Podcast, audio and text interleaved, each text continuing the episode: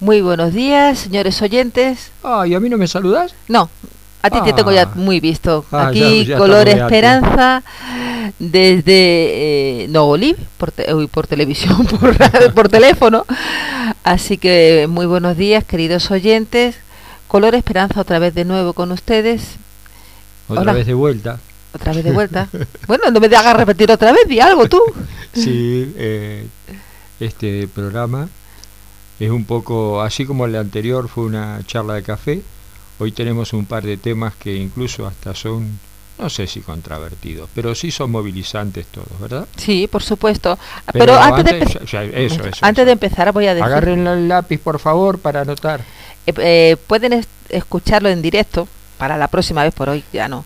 Eh, por la No, web. y, por- y en esta también, por Facebook, nos, eh, estamos ¿Quieres callar saliendo... Un poquito, por favor? Eh, eh, no, pero esto es nuevo, no está en el cuaderno. Ah, Eh, también estamos saliendo en vivo, pero sin mover los rostros, con una foto, pero estamos en vivo en Facebook, bueno, que luego, luego lo vamos a explicar a los oyentes. bueno. Entonces pueden mirarlo por la web de la radio www.radionilapunta.com por la aplicación de Play Store Radio Onix 106.5 y por Facebook Radio Onix y luego también si los quieren ver mm, otra vez porque no porque no le ha gustado y quieren sacar alguna pega en YouTube Marisa pero Norberto sean Color- suaves a la hora de juzgarlo.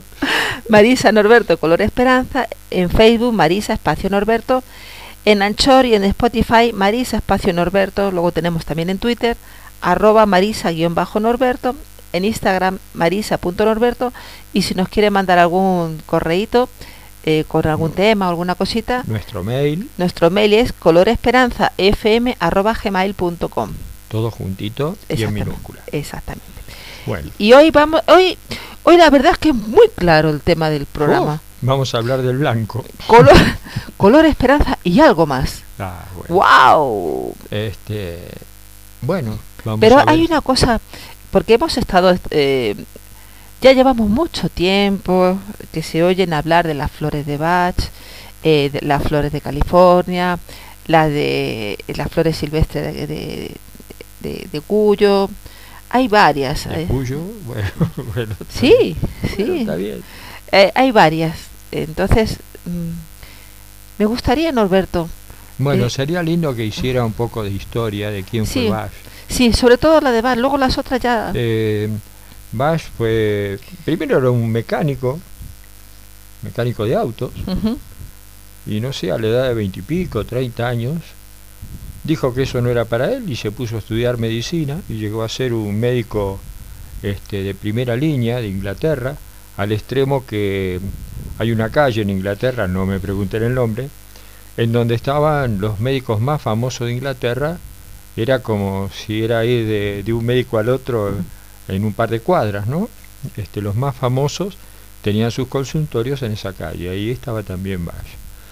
Bach era, encontró el destino de su vida a través de la medicina y eh, se puso a trabajar y encontró una, un medicamento, una vacuna, Ajá. una inyección, que con eso toda enfermedad crónica dejaba de ser crónica. Anda, mira. Y claro, él, él descubrió eso y era buenísimo, pero dijo, yo vengo a hacer medicina para curar, no para, para inyectar a nadie. Uy, va, va un poco de los pelos de ahora, ¿no? Sí, sí, Pero, está. este, Menos mal que ya... este, él dijo, yo lo que me quiero dedicar es a sanar y no agredir a, las- a los pacientes. Entonces agarró y rompió su fórmula Sí. Y se fue a los bosques de Gales a vivir como un ermitaño. Eh, tuvo un problema de una enfermedad y bueno, allí eh, se transformó en un sensitivo Ah, mira. y eh, no recuerdo ahora qué fue primero, si huevo o la gallina, ¿no? Este, porque bueno, él por su propia enfermedad vio, primero que nada dijo, la mayor energía en la naturaleza, ¿dónde está? En la procreación. Eh, ya sea en un orgasmo humano, ya sea eh, un animal o eh, en la flor, es en los vegetales, es donde está la mayor energía. Entonces, habiendo visto eso, eh, se puso a, pensar sobre que la naturaleza en la flor tenía la mayor energía. Entonces, em, por su enfermedad, por lo que estaba sucediendo, vio que determinadas flores de determinadas plantas le daban una reacción este, digamos psicológica, porque en realidad las flores de Bach no son sanadoras físicas, aunque cuando lo terminan siendo, después voy a explicar por qué, en realidad son para distintos estados de ánimo o, o carácter de la persona. este, no son para el hígado, indirectamente sí, por eso lo voy a aclarar, porque eh, un hígado tiene que ver con una actitud de agresividad o de bronca. Con una emoción, claro. O con una emoción. Pero no, es, no hay ninguna flor que sea para el hígado, sino que es para la emoción que te daña el hígado. Entonces, si estudiamos las flores, vamos a ver que ninguna directamente es una sanadora física, este, sino que es, mm, es más fuerte todavía, va más atrás o más internamente, porque sabemos que una enfermedad se da como fruto, eh, todas las enfermedades son psicosomáticas, entonces él va con sus flores justamente a eso. Y la lista de flores que él hizo, que son treinta y pico, eh, sirven por el símil o por el opuesto. Porque en realidad son, este, las flores son, el principio que usa, se usa es homeopático, y la homeopatía puede curar por el símil o por el opuesto. O sea, ¿cómo es esto? El símil es si la flor, determinada flor, es para cuando alguien es muy payaso, este, toma esa flor, pero también cuando es muy triste. o sea que lo que sirve para un lado también sirve para el opuesto. Por eso lo símil, ¿no? Y entonces él desarrolla todo este principio a través de las flores. Y el, el que hace, él se, en las primeras fue más desde su físico, en las otras era hasta incluso solo acercar la mano a la flor y saber qué sensación le producía. En algunos otros casos hasta las bebía y como trabaja por el símil o por el opuesto, le cambiaba su carácter. Entonces, de esa manera pudo, pudo él ir viendo las características de las flores que llevan su nombre. Y, bueno, la forma que se preparan, eh, se cortan las flores este, y se ponen en unas especie de bandejas muy grandes, eh, como si fueran, yo recuerdo, hay unas asaderas muy grandes que se usan en las panaderías para hacerla cuando cocinan las facturas. Este, bueno, sería algo parecido a eso, nada más que eh, creo que son de cristal, y se ponen los pétalos de flores y se, se le agrega una cantidad de agua y luego se ponen al rocío, eh, eh, prácticamente no van al sol sino a un sol y sombra, pero sí al rocío. Este, y esas flores como, o sea, es, las flores pasan esa energía a, lo, a ese agua y como eh, el principio es homeopático, la homeopatía se, eh, se, basa en la potenciación o dinamización de un producto. Eh, ¿Y en qué consiste eso? Es muy gracioso, porque eso llevó a más de un médico a decir que los que toman remedios homeopáticos toman agua sucia. ¿no? Este, se toma una cantidad, digamos 10 centímetros cúbicos, que serían 10 gotitas, se ponen en un frasco de 100 centímetros o más, de 250 centímetros cúbicos, se ponen juntos y se empieza a pegarle golpecitos. ¿Cuántos golpecitos? Eh, 70, 70, golpes. Este, se le dan en la parte, digamos, de la culata del frasco, este, con la palma de la mano eh, en, se le dan 70 golpes secos y luego que eso quedó, este, digamos, por decirlo brutamente, conectado ese agua, de eso se toman de nuevo 10 gotas y se ponen en otras 250 centímetros cúbicos de agua, siempre hablamos de agua destilada, y se vuelve a hacer esos golpecitos. Ahí está dinamizado en XX. Habrán visto que los remedios homeopáticos eh, dicen la potenciación y dice una X, 2X, 3X. El proceso de las X es eso. La potenciación, por eso que los remedios homeopáticos tienen más que ver con lo con la energía cuántica, porque la energía cuántica vino a servir para demostrar a los, bueno, no los quiero clasificar o calificar, pero estos médicos o, científicos cerrados que no aceptaban otra mirada, sobre todo dentro de lo que son, no son la medicina tradicional, que aparte la medicina tradicional no es lo que nosotros conocemos como medicina tradicional, era otra historia. Hoy, hoy la medicina no tiene que ver con la medicina tradicional, hoy es la medicina laboratorio, este, porque todo es a través de análisis, hoy no se toca más un paciente, no se le miran los ojos, no se le miran un montón de otros detalles que dan una respuesta más inmediata y más amorosa con el paciente. Pero bueno, em, las flores de Bach entonces se potencian de esa manera y se pueden controlar con, la, con los aparatos cuánticos. Un aparato cuántico no solamente puede reconocer cualquier remedio homeopático, sino que hasta lo puede producir. Porque justamente los remedios homeopáticos son esencias, este, son energías Vibración también. Son vibración. ¿eh? Y este, entonces lo que hace la medicina cuántica es trabajar desde ese ángulo, que son unas frecuencias superiores a la de la luz, un montón de cositas que deberíamos preocuparnos un poco más en saber el tema, ¿no? Pero bueno, algún día hablaremos también un poco de lo que es la energía ¿Y cuántica. si hay algún oyente que, que desee eh, ampliar este conocimiento oh, sobre las flores de Bach, porque hay las flores, por ejemplo, las flores silvestres, eh, según nos comentaban, no se cortan las flores. Bueno, se hace con eh, las flores. Bueno, eso, eso, bueno, esas son las flores argentinas. Las flores silvestres. Silvestres argentinas, que son, digamos, el reemplazo de las flores de Bach, nada más que eh, en vez de utilizarlas, que son para el hemisferio norte, como serían las de Bach, que está en Inglaterra, acá se usan para situaciones similares, incluso tiene más cantidad y algunas este, muy prácticas y puntualmente muy especiales que son las flores eh, eh, eh silvestres. Silvestres argentinas.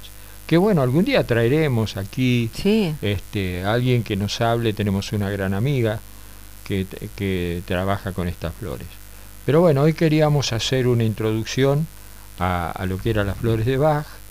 Y, ¿Sabes? Eh, has dicho una cosa muy curiosa. Ah, bueno, y tienen, hay una, eh, yo, soy muy malo para los nombres, pero esta es muy fácil, que se llama Rescue. El rescate. El rescate, que también las tienen las argentinas, y tienen dos o tres, o sea, tienen alguna variante más. Este, es, eh, es un compuesto de cuatro, creo, flores. Pido perdón si alguien que sabe, si no sé si son cuatro o cinco eh, y este, que esa fórmula se llama rescate porque justamente sirve para cuando uno tiene que dar exámenes, cuando uno está viviendo una situación intensa este, o problemas de baja presión, este, pero como dije antes, porque no es para la enfermedad, sino porque es para la armonización. y, así, bueno, y las flores de Bach eh, o el máximo que se puede, de flores que se pueden tomar por vez son 5. En el caso de usar el Rescue, que es una fórmula de 5 eh, flores, se cuenta como una sola, o sea que se pueden agregar 4 flores más. Bueno, creo que con esto hemos hecho una semblanza. ¿Tú sabes lo que me ha pasado? según estabas hablando, eh, como hoy es, un, es algo más, Em, todas estas técnicas, como las flores de Bach, el Sangaisi, que también vamos a hablar un poquito, eh, eh, todo lo, alternativo, ¿cómo se están encargando de, de, defenestrarla o decir esto es un chanta? Esto... Cuando algo sirve, porque yo hay una cosa que creo, eh, ¿cómo se causa una enfermedad? En este momento, ¿cómo, cómo, ¿cuál es el medio más fácil para que, se, para que enfermemos? el miedo. El miedo, el, miedo. Y eso, el, miedo, eh, la, depresión, claro, todas esas cositas, la falta de libertad, todas esas cositas es lo que nos está llevando a la enfermedad. Y estas técnicas tan hermosas como las flores, eh, como el sangaisi que es mirar al sol, eh, justamente lo contrario. ¿Eh?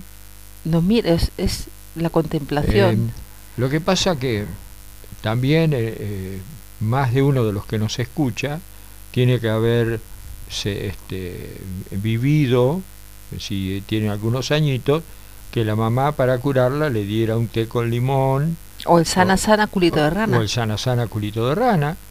Y hoy eso no existe. No. No existe. Lo mismo que antes se tomaban dos veces al año una purga. Sí. Este, hoy se le da a los caballos, pero para nosotros no. Este, y, y, bueno, son esas cosas que lamentablemente eh, por intereses comerciales porque de aquí quiero rescatar esto, ¿no? O sea, las multinacionales están manejando los mercados de una manera tan increíble y, están llenos de obsecuentes que porque le tiren unos pesitos eh, son capaces de decir las cosas como lo estamos viendo en estos momentos, ¿no? Las mentiras más atroces, eh, de alguna manera avaladas por científicos, que va en contra de lo que ellos mismos estudiaron, este, porque hay muchos intereses creados para que consumamos, hoy se vio que es más negocio que vender armas, vender remedios. Este, entonces eh, las grandes multinacionales han cambiado el hacer una, un tanque o un submarino por vender una, unas aspirinetas. hay una hay una técnica, una terapia muy linda que es la uroterapia, la orina. Fíjate cómo vamos a tomar. Pero tú sabes que eh, en muchos lugares pasan a recoger la orina para hacer medicamentos y para hacer cremas. Y las ah, compramos. claro, pero esas ya vienen con etiquetita. Sí, las compramos. Sin embargo, no nos fiamos de, de nuestra orina, que no es un desecho. Eh, es nosotros hemos tenido la oportunidad de hablar con paisanos de acá de la zona y decir, sí, cuando a mí me dolía una muela, yo hacía un buche con mi orina y se me iba el dolor de muela. Exactamente, o cuando tenía las manos mal, o cuando no tenía para comer, cuando no teníamos agua. Y, y los ves que tienen una salud increíble. Personas de 90 años hoy, ¿eh? Y que no pueden contarlo porque la familia, oh, pero ¿cómo vas a hacer eso? No? Claro, abuelo. Sí, abuelo. ¿Qué porquería? ¿Cómo contás eso? Eh, yo les digo que la uroterapia es maravillosa. Sí. ¿Eh? eh atrévanse, es una cosa que ya le hemos dicho en otros, en otros programas, atrévanse a investigarla y luego decidan. Pero investiguen con personas que sean coherentes. Sí. pero e, eso uno se puede dar cuenta. Sí, pero Vos te estás señalando el corazón. Sí, pero hay una cosa, ¿sabes una cosa, Norberto? Mira, cuando no nos llama una cosa la atención, en vez de investigar por varios sitios, no quedarnos solamente con una rapa, decimos, es un chanta, o es no sé qué qué manera. Y cada vez, perdón, que voy a toser. y cada vez que, oigo eso, qué poco nos amamos, qué poco nos respetamos. Porque si yo digo... que más que respetarnos a nosotros, a la vida directamente, ¿no? Pero ¿sabes por qué? Porque si no piensa como nosotros, y ahora esto te lo pongo con un ejemplo entre tú y yo, ahora que no nos escuchan. Sí, sí. Eh, por favor, todos apaguen la radio que me va a hablar a mí, Marisa. Pero si, si yo no te respeto a ti, si yo no escucho sin juzgarte, es como si no valiera. Yo, yo quiero escucharte porque yo aprendo de ti. Entonces me da otra, otra opción de decir, puede o no puede ser verdad. Quiero investigar, pero no investigo de una sola, de un solo lugar, de varios lugares. Y, y después uso el sentido común. Exactamente.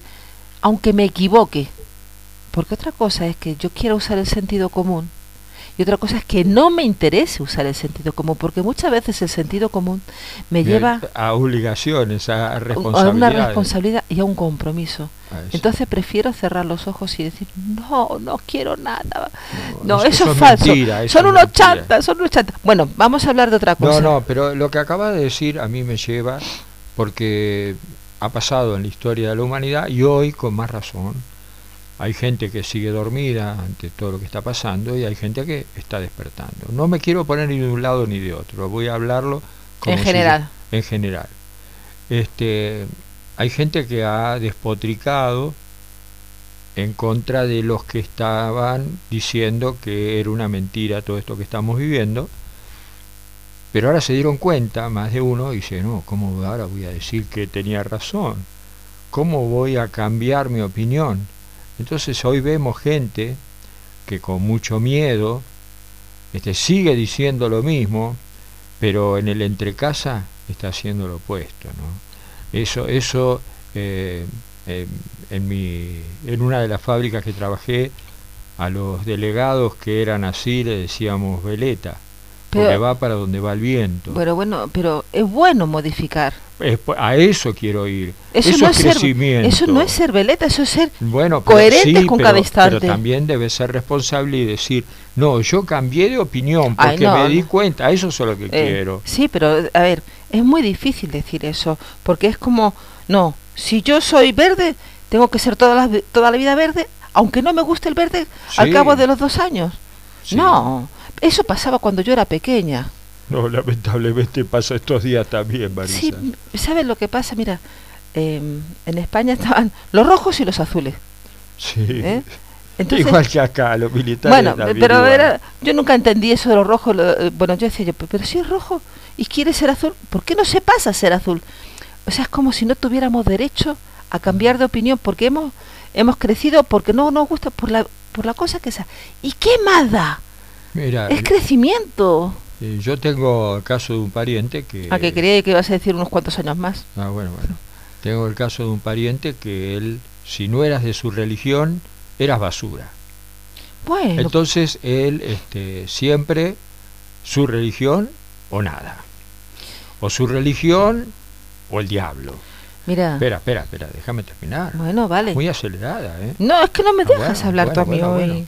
Y este, entonces la vida lo llevó a descubrir que el camino que él había elegido no era el correcto. Este, lo comprobó, a mí me chuceaba con muchas preguntas y un día un Juan de los Palotes le, le dijo lo mismo que le venía diciendo yo, pero se lo dijo Juan de los Palotes por eso de que nadie es profeta en su tierra y cambió. Pero su familia no sabe que cambió, porque habló tan mal de lo que hoy profesa realmente su corazón que no se anima a decirlo. Y pasó algo parecido que yo lo dije acá en, la- en la radio hace, hace unas semanas con Víctor Sueiro, el famoso Sí. Víctor Sueiro, que proclamó, fue un gran este, despertador de continuidad de la vida, porque él tuvo varias eh, Varios, vari- varios, eh, episodios ah, sí. de muerte eh, y, De y de vida re- después de la muerte, y de recuperación y este escribió varios libros y él antes de hacer todo eso junto con otro personaje brasilero se dedicaban a defenestrar todo lo que después él mismo tuvo que, que confirmar desde sus propios libros. Este y bueno de eso se trata. La vida no es estática. Y si en una etapa de la vida hemos creído en algo, pero luego vemos esa diferencia, debemos cambiarlo. Y por eso siempre lo digo también, fue más fácil quemarle los ojos a un científico que dijo que la Tierra no era el centro del universo que reconocerlo.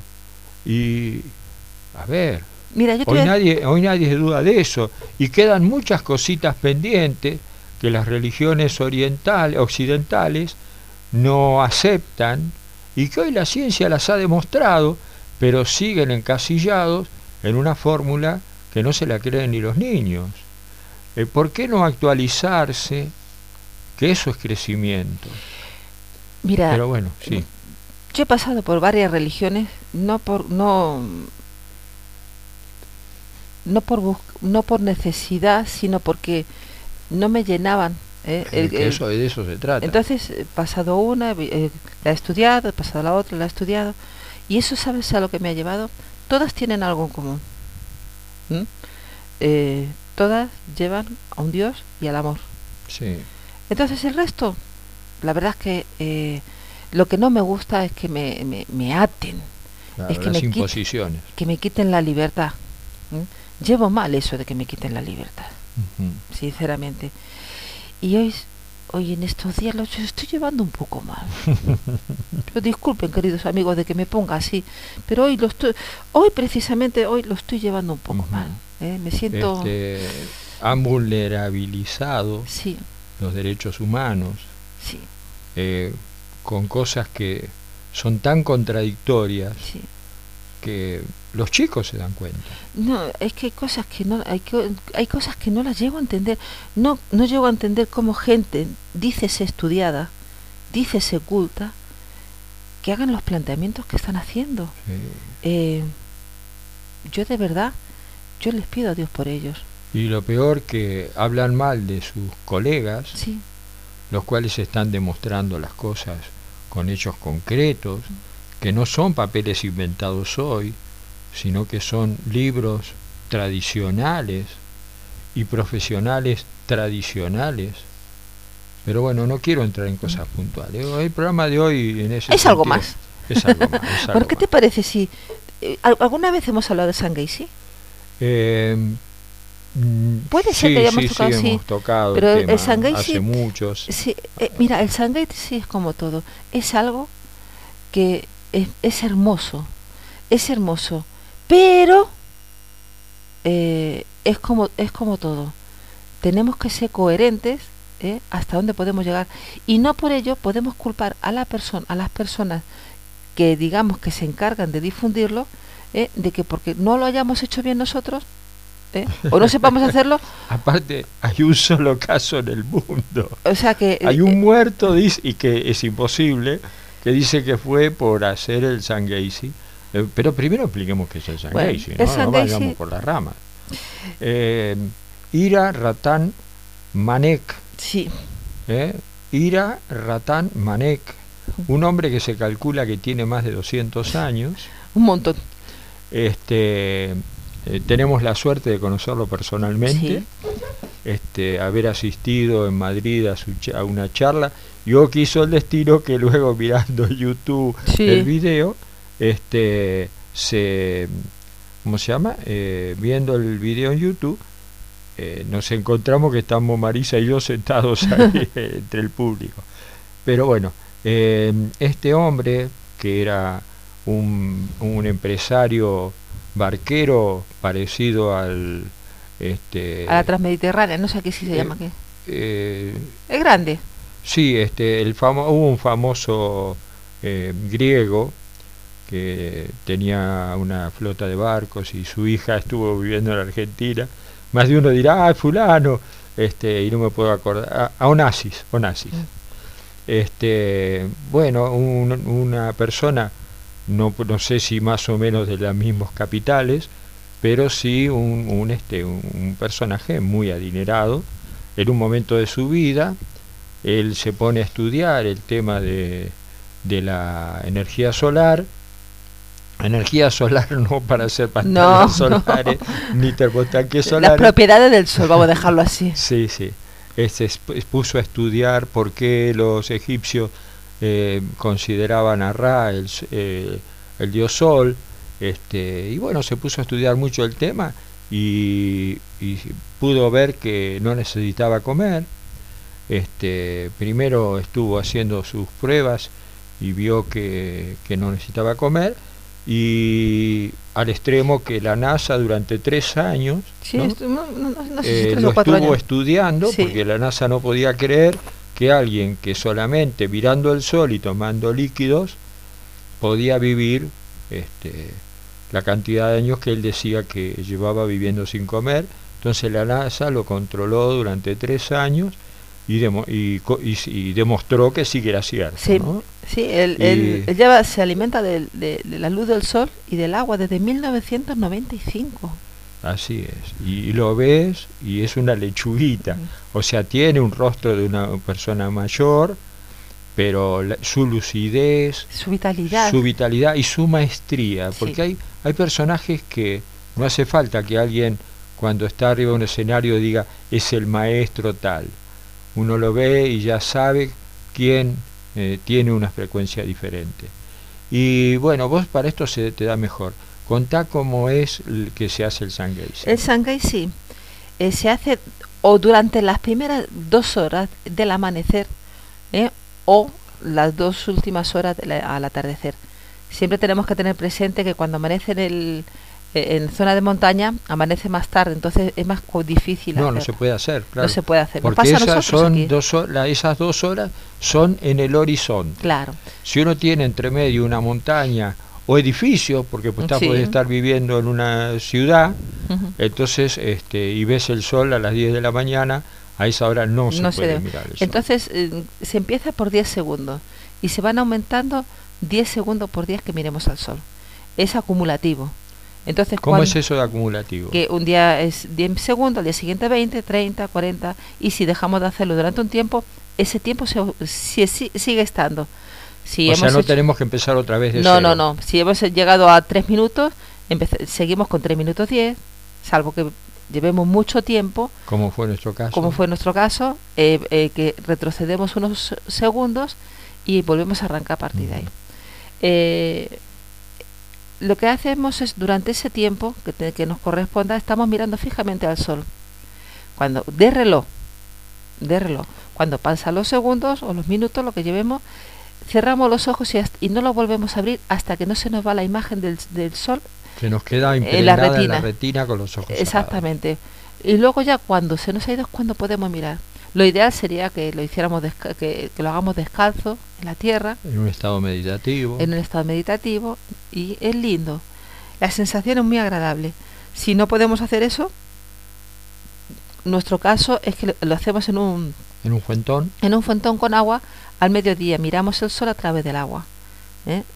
y Y- entonces le quita toda esa radiación que dañaría la retina. Exactamente. ¿Qué pasa con esto? Cuando dícese que la cuando llegamos a los 30 minutos estamos sanando no- nuestra parte física. Si nosotros continuamos hasta una hora es la parte física mental. Y si llegamos hasta a completar la hora y media mirando al sol, eh, llegamos a, a- a parte física, mental y espiritual. Y ahí ya nos podemos plantear si queremos seguir comiendo o no.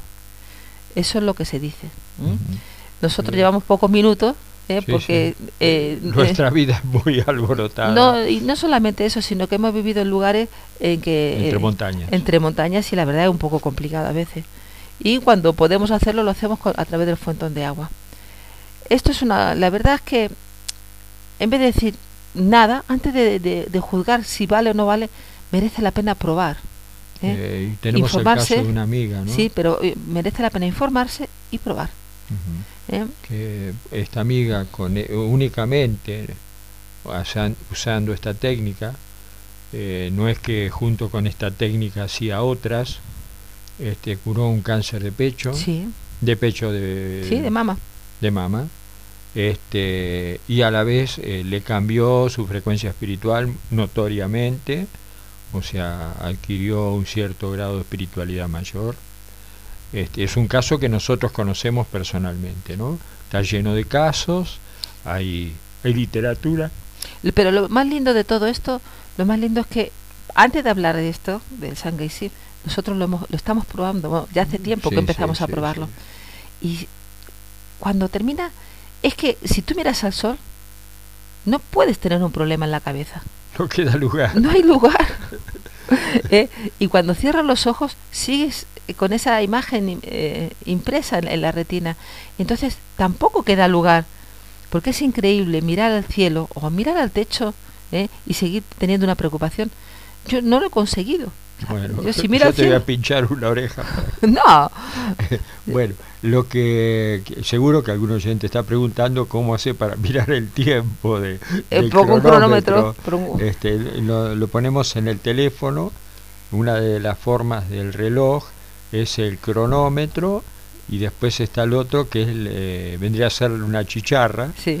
que entonces uno le pone el tiempo que quiere que suene y bueno Y lo hay, hace arrancar y luego mira el sol y cuando suena yo al tuntún empiezo a buscar el botoncito de o sea la tecla de, de apagar para que no siga sonando y este y luego hay otro caso muy lindo de Víctor Trubiano.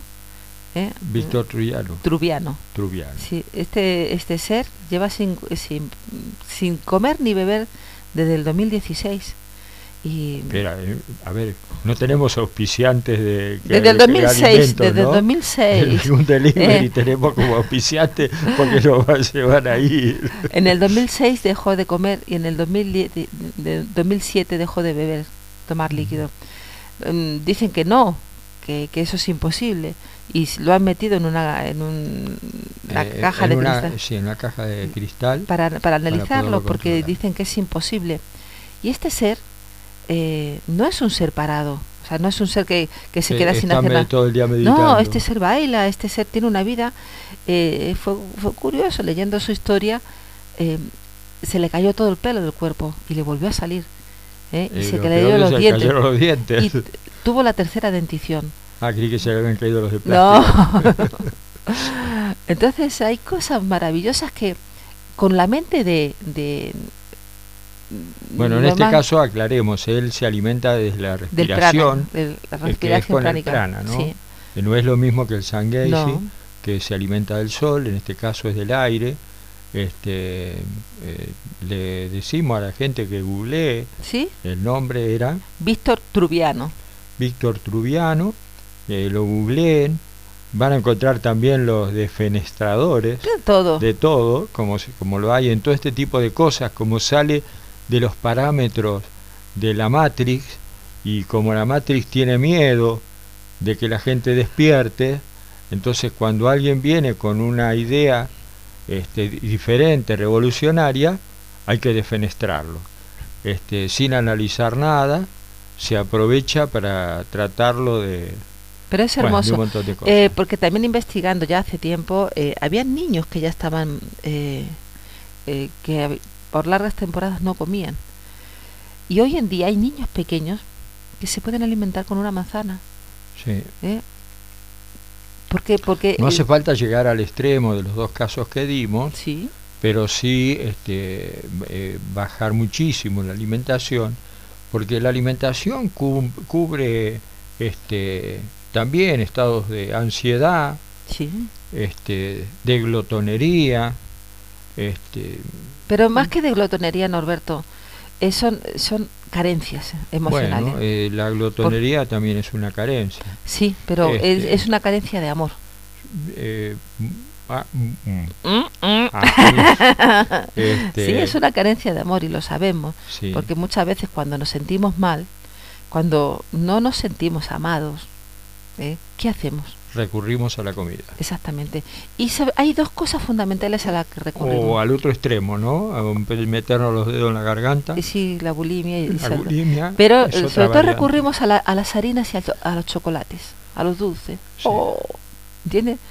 Yo mismo me ha pasado que cuando he estado triste, eh, ¿qué quería? Chocolate. Ajá. ¿Entiendes? Entonces, ¿para qué me pides chocolates, amor? Ya no estoy triste, cariño. Ah, bueno. Hace mucho. ¿Tú Por recuerdas? eso, no- no- por eso que no te compro chocolate. Claro, ya Ah, no. bueno.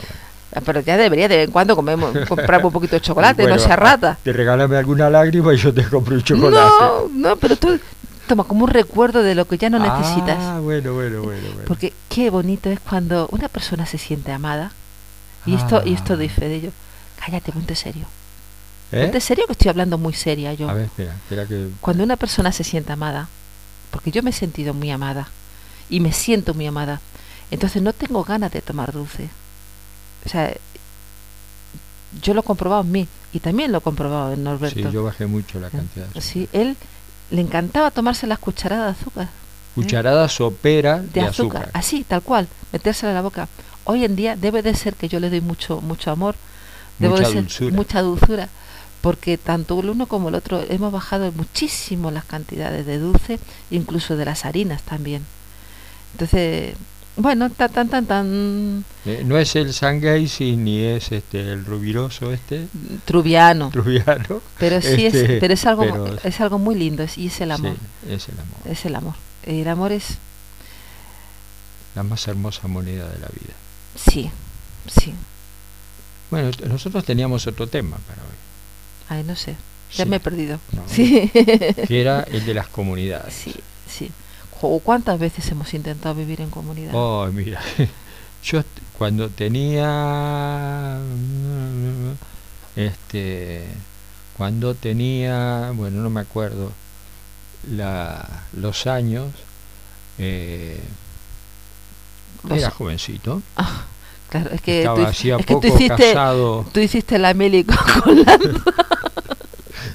cállate, calla, este, él llevaba muy poco tiempo casado, decidimos en un grupo, eh, formábamos parte de un grupo que llamábamos el, el, este, el ICON. Y este, el ICON es un monte como el Monte Venus en Grecia, si mal no recuerdo. Y nos llamábamos el grupo, se llamábamos el ICON. Y habíamos visto ya en ese entonces de que la sociedad no daba para más.